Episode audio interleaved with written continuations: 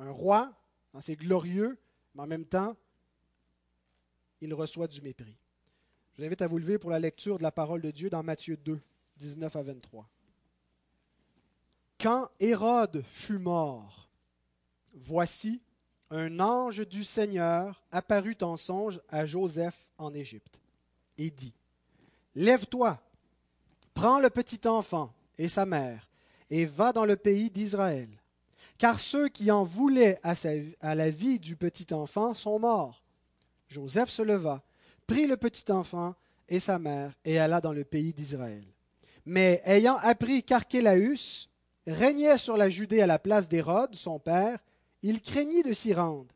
Et divinement averti en songe, il se retira dans le territoire de la Galilée et vint demeurer dans une ville appelée Nazareth, afin que s'accomplît ce qui avait été annoncé par les prophètes.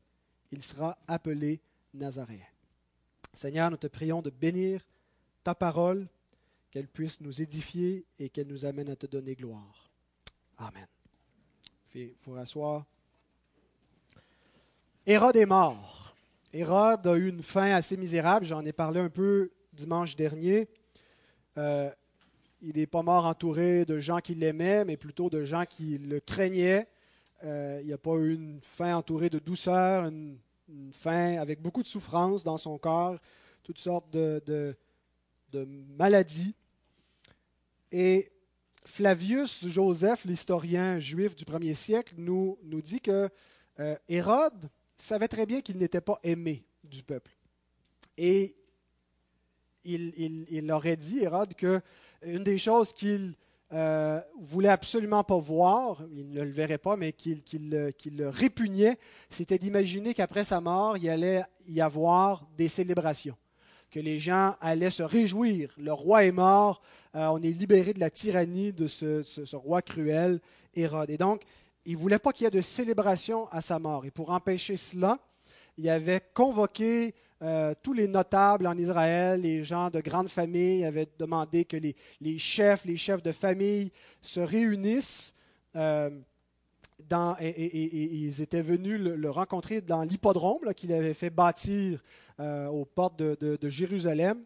Et euh, il les a fait garder là, emprisonnés, en donnant l'ordre dans son, testament qu'il savait qu'il lui restait quelques jours euh, à vivre, quelques semaines peut-être, qu'après sa mort, pour empêcher qu'il y ait des réjouissances en Israël, vous allez tous les mettre à mort avec moi, comme ça il y aura des pleurs amers en Israël, il n'y aura personne qui va célébrer ma mort parce qu'on va pleurer la mort de, beaucoup de gens. Finalement, ça n'a pas eu lieu. Après qu'Hérode soit mort, on a libéré euh, les, gens. Je ne sais pas s'il y a eu des festivités, mais donc ça nous donne euh, une idée la méchanceté d'Hérode. Et cette méchanceté, elle a été communiquée à ses fils.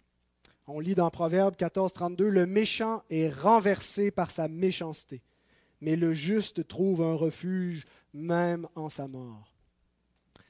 Hérode n'a pas trouvé refuge en sa mort. Sa mort, c'était l'heure du jugement. Il est réservé aux hommes de mourir une seule fois, après quoi vient le jugement. Donc le texte nous dit qu'il est mort. Mon titre, c'est Un roi méprisé, et il n'est pas question ici d'Hérode. Hérode était un roi méprisé, mais euh, je me référais à Christ comme roi méprisé.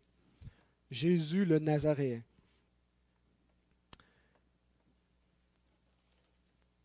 Donc,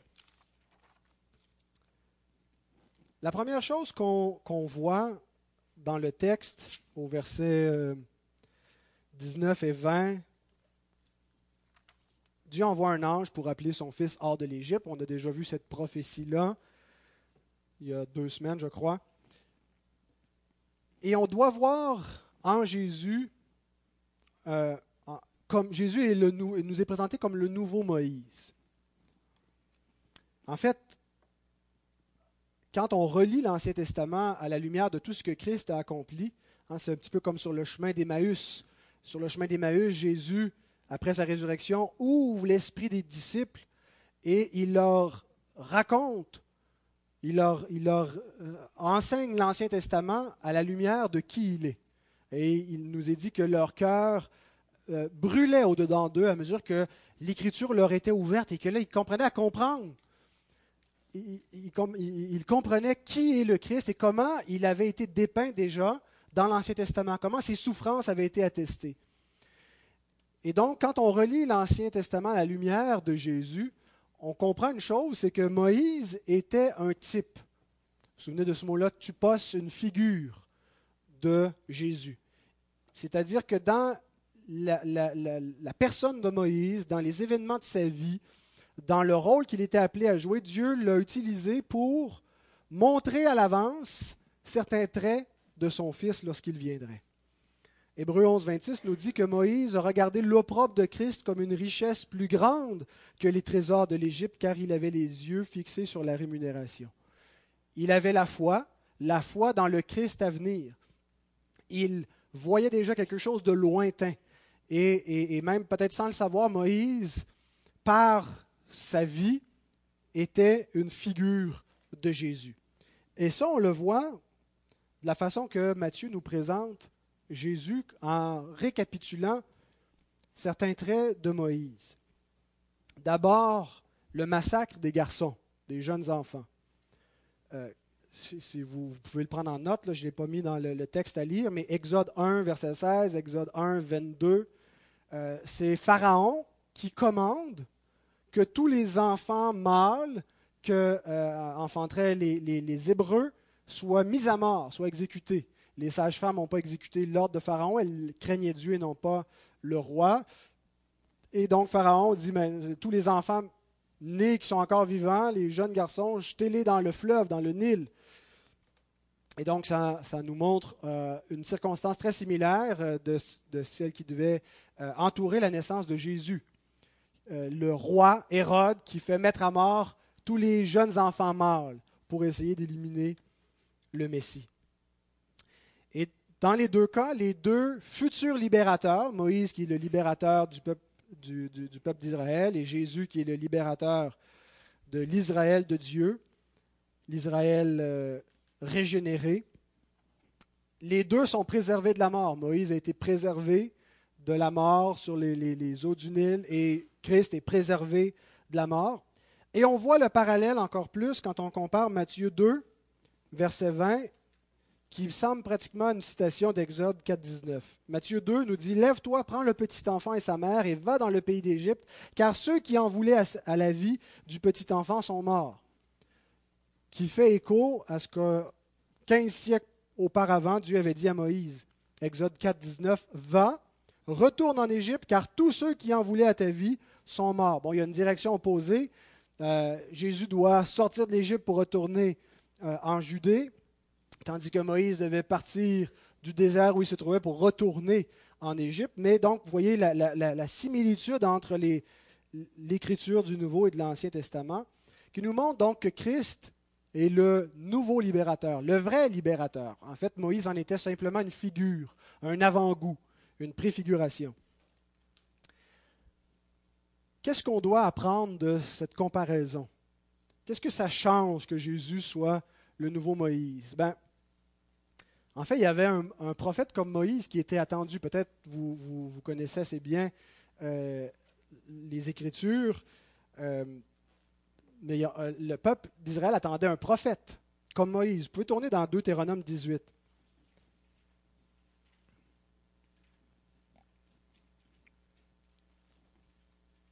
Moïse était différent des autres prophètes parce que Dieu avait dit, quand je m'adresserai à un prophète, ça va être au travers d'un songe. Euh, ça va être de manière voilée, mystérieuse que je vais me révéler à lui. Mais il n'en est pas ainsi de mon serviteur Moïse. Je lui parle bouche à bouche. Hein. Je mets directement mes paroles dans sa bouche. Et je me révèle à lui sans énigme, sans mystère. Il voit nos représentations de Dieu. Donc, il y avait l'idée que Moïse était un, prophète immédiat. Il n'y a pas de, de songe ou Dieu se révèle directement à lui de manière très très claire. Il reçoit les commandements de Dieu sur la montagne. Et donc, dans Deutéronome 18 au verset 15, nous lisons, L'Éternel, ton Dieu, te suscitera du milieu de toi, d'entre tes frères, un prophète comme moi. Vous l'écouterez. Un peu plus bas, versets 18 et 19, Je leur susciterai du milieu de leurs frères un prophète comme toi Je mettrai mes paroles dans sa bouche et il leur dira tout ce que je lui commanderai. Et si quelqu'un n'écoute pas mes paroles, qu'il dira en mon nom, c'est moi qui lui en demanderai compte. Alors, qui est ce prophète? Jésus. Est-ce que vous êtes sûr? Est-ce que l'Écriture confirme? Est-ce qu'il y a un texte dans le Nouveau Testament qui nous dit que Jésus est effectivement ce prophète? Oui, voilà, dans les Actes, Acte 3. Acte 3, les versets 22 à 26. Moïse a dit, Le Seigneur votre Dieu vous suscitera d'entre vos frères un prophète comme moi. Vous l'écouterez dans tout ce qu'il vous dira. Et quiconque n'écoutera pas ce prophète sera exterminé du milieu du peuple. Tous les prophètes qui ont successivement parlé depuis Samuel ont aussi annoncé ces jours-là. Vous êtes les fils des prophètes et de l'alliance que Dieu a traitée avec nos pères en disant à Abraham, toutes les familles de la terre seront bénies en ta postérité. C'est à vous, premièrement, que Dieu, ayant suscité son serviteur, l'a envoyé pour vous bénir, en détournant chacun de vous de ses iniquités. Donc, c'est dans la prédication de l'apôtre Pierre qui s'adresse au peuple juif et qui dit Jésus est le prophète qui a été annoncé déjà par Moïse, un prophète comme Moïse. Et si quelqu'un n'écoute pas ce prophète selon ce que l'Éternel a dit, il va être exterminé. Autrement dit, si quelqu'un ne reconnaît pas le Christ, ne reçoit pas sa parole, sa part est dans l'étang éternel de feu et, et n'est pas donc dans le royaume que Dieu a promis, premièrement à Israël et ensuite à toutes les autres nations qui recevront son Fils. Et donc, c'est pour ça que le, salut est premièrement adressé aux Juifs. C'est à eux, premièrement, que s'adressaient ces promesses. C'est eux qui l'attendaient. Mais, euh, par extension, toutes les nations de la terre sont bénies dans la postérité d'Abraham et nous sommes concernés également. Donc, Jésus est le nouveau Moïse qui devait venir. Et en Moïse, on voit quelque chose de particulier. Tournez dans Hébreu 11, j'ai déjà cité, mais je veux relire un peu plus la section, parce que Moïse est le type de prophète qui refuse la gloire du monde, la gloire passagère, la gloire d'une vie confortable, la gloire des hommes, la gloire d'être aimé, d'être accepté, qui choisit plutôt la gloire de Dieu, être aimé de Dieu, le royaume éternel de Dieu, mais qui en attendant vient avec de l'opprobre l'opprobre des hommes, le mépris des hommes, la souffrance. Et Moïse, donc, est vraiment ce type de prophète-là qui préfigurait le Christ. Hébreu 11, 24 à 27. C'est par la foi que Moïse, devenu grand, refusa d'être appelé fils de la fille de Pharaon. Il avait été réchappé des eaux du Nil parce que la fille de Pharaon avait eu compassion de lui, donc automatiquement il était un prince, il était comme le, petit-fils de Pharaon, donc il était un roi. Mais il a refusé ce titre, il a refusé la gloire des hommes, le royaume terrestre, aimant mieux être maltraité avec le peuple de Dieu que d'avoir pour un temps la jouissance du péché. Regardant l'opprobre de Christ comme une richesse plus grande que les trésors de l'Égypte, car il avait les yeux fixés sur la rémunération. C'est par la foi qu'il quitta l'Égypte sans être effrayé de la colère du roi, car il se montra ferme comme voyant celui qui est invisible. Et j'aimerais vous dire que notre sentier, si nous sommes les fils du royaume, si nous voulons notre place dans le royaume de Dieu, est identique à celui de Moïse. Dans quelques chapitres, on commence le sermon sur la montagne. Et Jésus dit, Heureux serez-vous lorsqu'on vous persécutera, lorsqu'on dira faussement du mal de vous, parce que c'est ainsi qu'on a traité les prophètes avant vous. Ça vous met dans la lignée des prophètes que d'accepter de souffrir pour le royaume de Dieu, de refuser d'avoir pour un temps la jouissance du péché, c'est-à-dire l'amour des hommes, s'installer confortablement, penser comme le monde, être accepté, refuser de marcher à contre-courant, refuser, être complaisant avec tout le monde. Ne pas porter l'opprobre du Christ, ne pas défendre la sainteté de notre Dieu, la gloire de notre roi. Paul nous rappelle dans Acte 14, 22 que c'est par beaucoup de tribulations qu'il nous faut entrer dans le royaume de Dieu, que c'est un chemin qui est difficile, qui est ardu. Donc, Jésus est le nouveau Moïse dans le sens qu'il lui-même voit la gloire à venir comme une richesse plus grande qui justifie amplement les souffrances présentes Est-ce que Jésus n'a pas supporté la croix, méprisé l'ignominie en vue de la joie qui lui était réservée? Parce qu'il a vu au-delà du calvaire, au-delà de la souffrance présente. Et il nous est donné comme un modèle pour qu'on souffre avec lui, que la mort de Christ se manifeste en nous afin que sa gloire se manifeste également dans notre vie. Et donc Matthieu nous présente dans les pages de son évangile ce que notre roi accomplit. Il nous montre à l'indicatif ce qu'il a fait pour nous, mais il nous montre aussi à l'impératif ce qu'on doit faire, marcher dans ses traces, le suivre.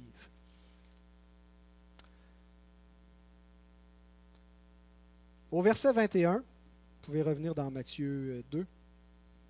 Nous lisons Joseph se leva, prit le petit enfant et sa mère et alla dans le pays d'Israël.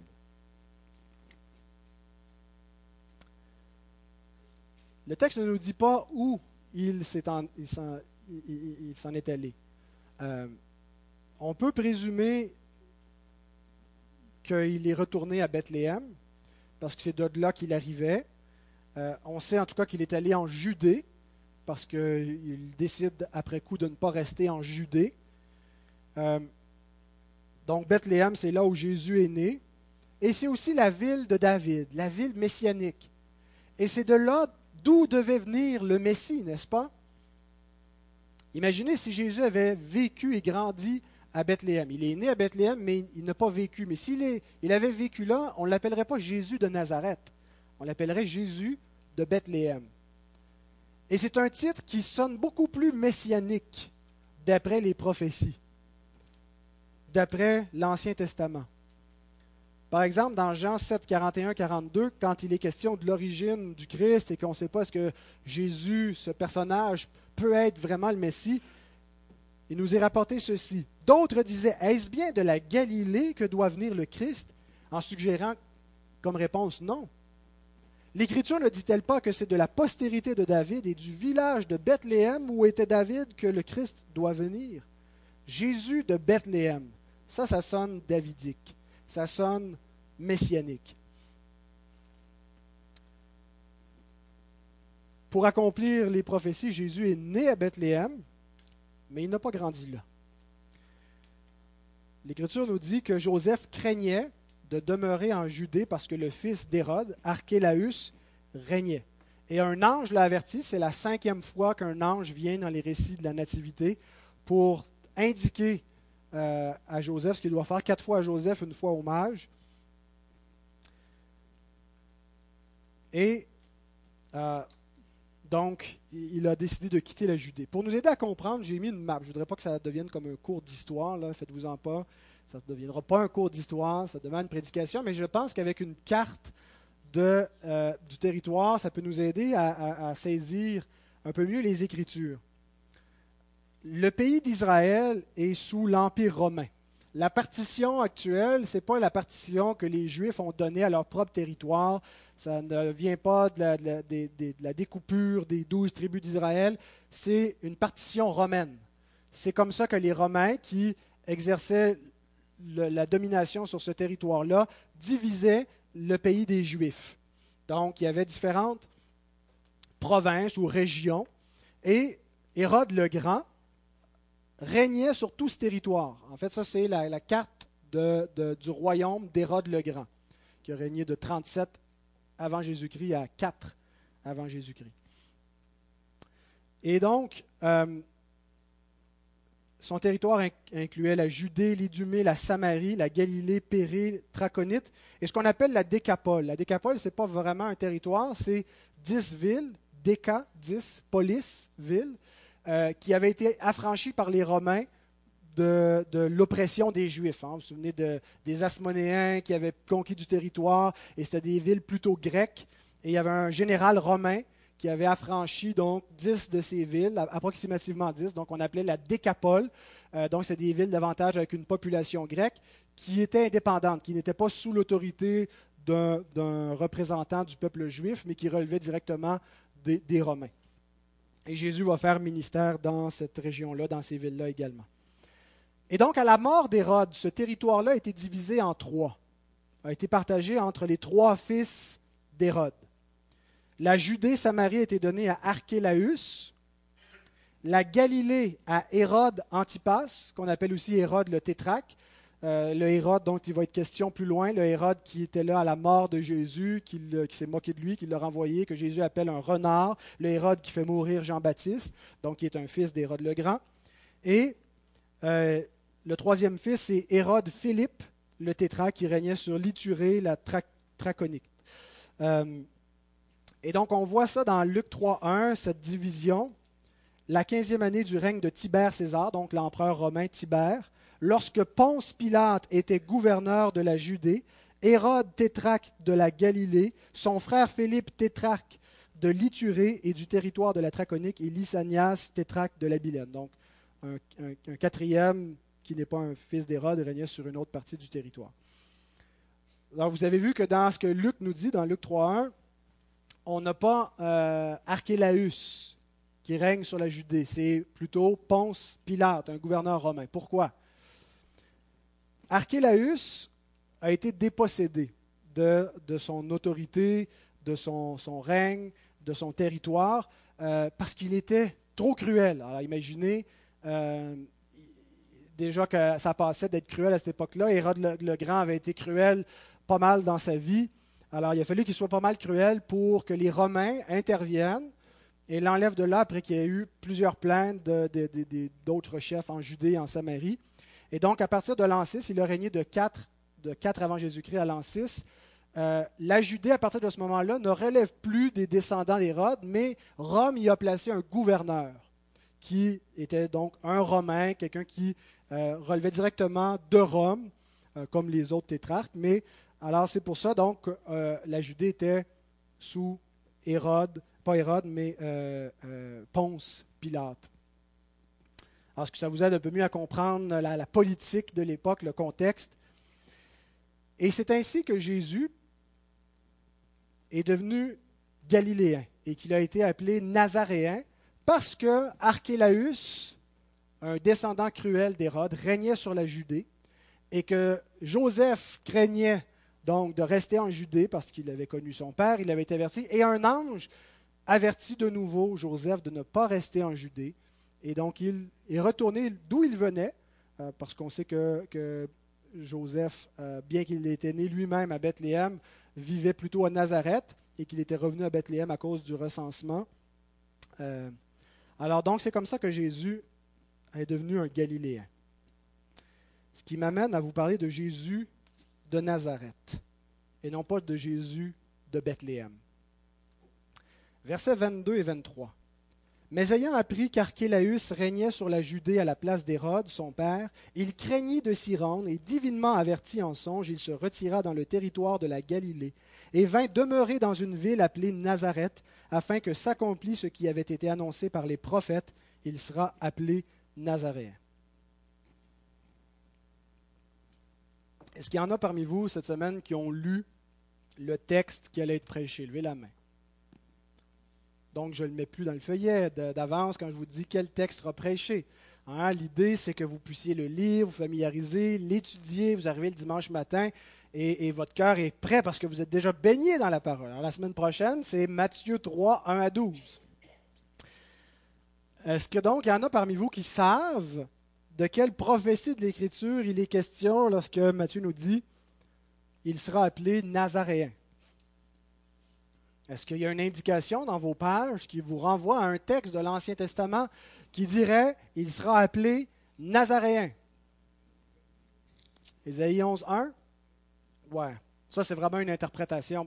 Ce que ça dit, c'est euh, parce que le mot euh, verge en hébreu ressemble au mot nazaréen. Ça dit il sera une verge ou quelque chose comme ça, ou la verge ou la branche du trône de David va sortir.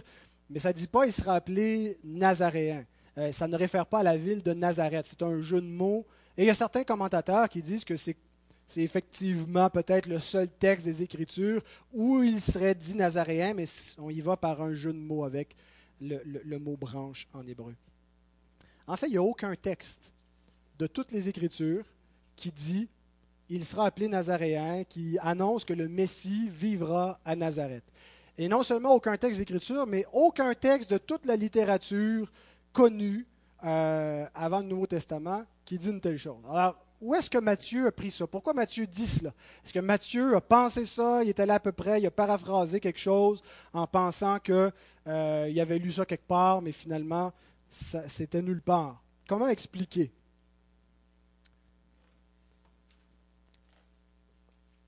Parmi les différentes explications, voici celle qui m'apparaît la plus plausible. Quand vous entendez Jésus de Nazareth, à vos oreilles, ça sonne messianique, n'est-ce pas? On entend Jésus de Nazareth, on pense au Jésus historique qui est venu sur cette terre, euh, donc, et, un homme qui avait une mission particulière.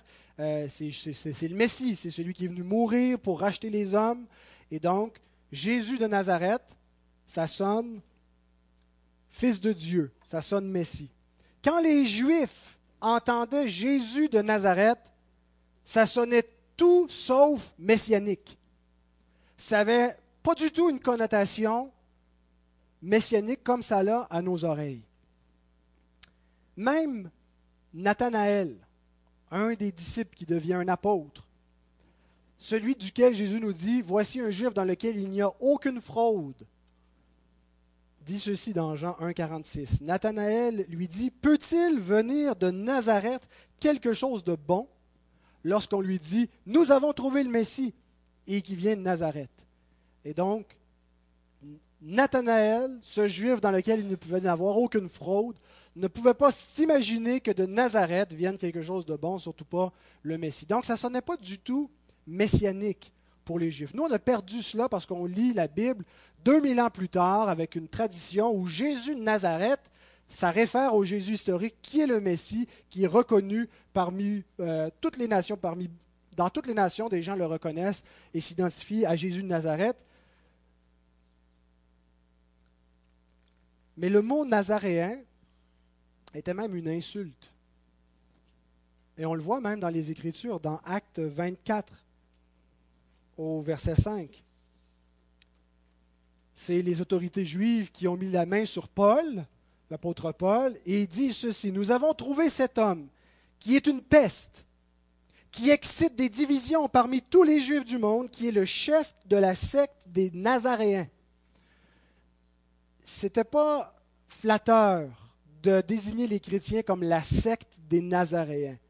C'était intentionnellement donné comme une insulte parmi le peuple juif pour qu'il y ait une sorte d'opprobre, de répugnance pour s'il y avait des juifs non convertis à Christ, qu'ils hésitent de le faire, parce que c'est comme ça qu'il allait être perçu par le reste de la nation, faisant partie de la secte des Nazaréens. C'est une secte de moins que rien. C'est vous suivez un faux prophète. Et, et donc, Nazaréens n'avaient rien de messianique dans le premier siècle parmi le peuple juif. Alors lorsque Matthieu nous dit, il sera appelé Nazaréen, il ne cite pas l'Écriture. Ce n'est pas une citation. C'est une façon de dire, il sera méprisé. C'est un peu comme s'il avait dit, il est venu vivre en Galilée, dans le village de Nazareth, afin, comme nous l'ont dit les prophètes, qu'il soit méprisé. Et remarquez que, si vous regardez attentivement le verset 23, le dernier verset du chapitre 2, Matthieu ne cite pas un prophète. Il ne dit pas comme le prophète a dit ou comme tel prophète a dit, comme il a, cité Jérémie ailleurs. Il dit afin que s'accomplisse ce qui avait été annoncé par les prophètes. Donc il désigne les prophètes de manière générale qui ont annoncé que le Messie serait méprisé et Matthieu nous montre concrètement ce que ça voulait dire, entre autres, tout concernant ses origines. Et on va voir au cours de la vie du Christ comment il n'est pas reçu parmi ceux de sa, patrie, sa nation, en raison de ses origines. Où on ne peut pas croire qu'il soit Messie parce qu'il vient de la Galilée et parce qu'il vient de Nazareth. J'aimerais vous citer le commentaire de Don Carson qui explique, si vous avez eu de la misère à comprendre l'explication, qui la résume. Il dit ceci. Jésus a grandi non pas comme Jésus le Bethléemite, avec toute la résonance davidique, mais comme Jésus le Nazaréen, avec toute l'opprobre du mépris. Lorsque les chrétiens furent désignés comme la secte des Nazaréens dans Acte 24, verset 5, l'expression était destinée à blesser. Les premiers lecteurs chrétiens de Matthieu, qui goûtèrent eux-mêmes à leur part de mépris, ont compris rapidement le point de Matthieu. Il ne dit pas qu'un prophète de l'Ancien Testament en particulier avait annoncé à l'avance que le Messie vivrait à, Nazareth. Il dit plutôt que les prophètes de l'Ancien Testament ont annoncé à l'avance que le Messie serait méprisé. Et donc, on a toute une série de passages de l'Ancien Testament qui annoncent que le Messie serait méprisé, qu'il souffrirait. Autrement dit, Matthieu nous donne la substance concrète de plusieurs passages de l'Ancien Testament et non une citation directe. Comme les prophètes nous l'ont dit, il sera méprisé. C'est le roi, c'est le fils de David, c'est le Seigneur glorieux, celui dont la, vie remonte aux, anciens jours, celui qui était avant la fondation du monde. Et pourtant, il sera appelé le Nazaréen. Il sera méprisé. Il va souffrir. Est-ce que les prophètes ont annoncé cela? Pierre nous dit, 1 Pierre 1, 10 et 11, dernière citation, les prophètes qui ont prophétisé touchant la grâce qui vous était réservée ont fait de ce salut l'objet de leurs recherches et de leurs investigations. Voulant sonder l'époque et les circonstances marquées par l'Esprit de Christ qui était en eux et qui attestait d'avance les souffrances de Christ et la gloire dont elles seraient suivies. Et parmi ces souffrances, il y a le mépris, il y a le rejet dont il a été l'objet l'opprobre qu'il portait, qui va mener ultimement à la croix. Mais ce que nous voyons ici, c'est l'ombre de la croix. Ça commence dès son incarnation. Méprisé par les hommes, homme de souffrance, habitué à la douleur, homme qu'on n'a fait aucun cas, on, on l'a dédaigné. Ça inclut pas seulement les coups qu'il a reçus dans son chemin de croix, mais pendant sa vie, celui dont on ne fit aucun cas. Il était méprisé. Et c'est ce que veut dire ici, il sera appelé Nazaréen. Voyez la sagesse de Dieu. C'est une caractéristique du royaume de notre Dieu, de notre royaume. Si nous avons une plus grande nationalité que d'être canadien, que d'être de la belle province du Québec, si nous considérons que notre patrie est d'abord une patrie céleste, que notre nationalité est d'abord une nationalité spirituelle, un peuple acquis, que nous appartenons à un royaume éternel, reconnaissons que ce royaume, qui est un royaume glorieux, qui est un royaume puissant, un royaume qui va renverser tous les autres royaumes, un royaume que aucun homme ne peut détruire, aucune puissance, un royaume dans lequel ceux qui vivent vivent éternellement, ont la santé, ont la prospérité, ont la joie, il y a la paix dans ce royaume. Il n'y a pas de plus beau royaume, c'est le paradis littéralement.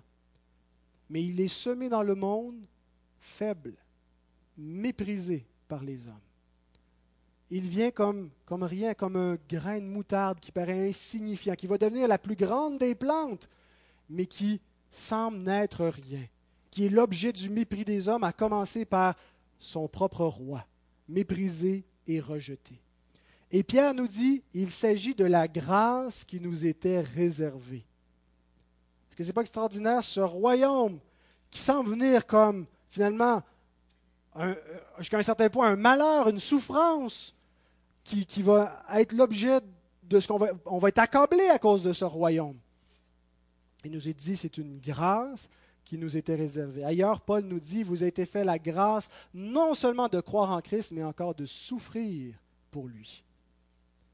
Voyez-vous l'opprobre du Christ comme une richesse plus grande que tous les autres trésors Êtes-vous prêt à perdre votre réputation pour l'opprobre du Christ? Êtes-vous prêt à souffrir avec Christ parce que votre appartenance première, votre allégeance n'est pas aux hommes, mais est à Dieu et à son Messie? C'est le message que Matthieu nous communique. Il y a un coût qui vient avec le royaume de Dieu. Notre roi va payer ce prix. Et en le suivant, nous payons le prix avec lui. Mais ce n'est pas un royaume dans lequel on est orphelin. Le Seigneur nous a dit, on l'a vu au début, que toutes les souffrances qu'on va connaître dans cette vie vont déjà trouver leur consolation maintenant sur terre. Parsemé de persécutions, parsemé de déceptions, mais déjà une consolation sur terre. Ce n'est pas que des souffrances, ce n'est pas que du mépris sur le royaume. C'est déjà un royaume glorieux. C'est déjà un royaume où il fait bon vivre. Mais ce qui est à venir est encore meilleur. Il nous est donné seulement de manière invisible. Comme Moïse, voyons-nous celui qui est invisible. Que le Seigneur bénisse sa bonne parole, qu'elle nous affermisse d'autant plus qu'elle nous rende plus fidèles. Amen.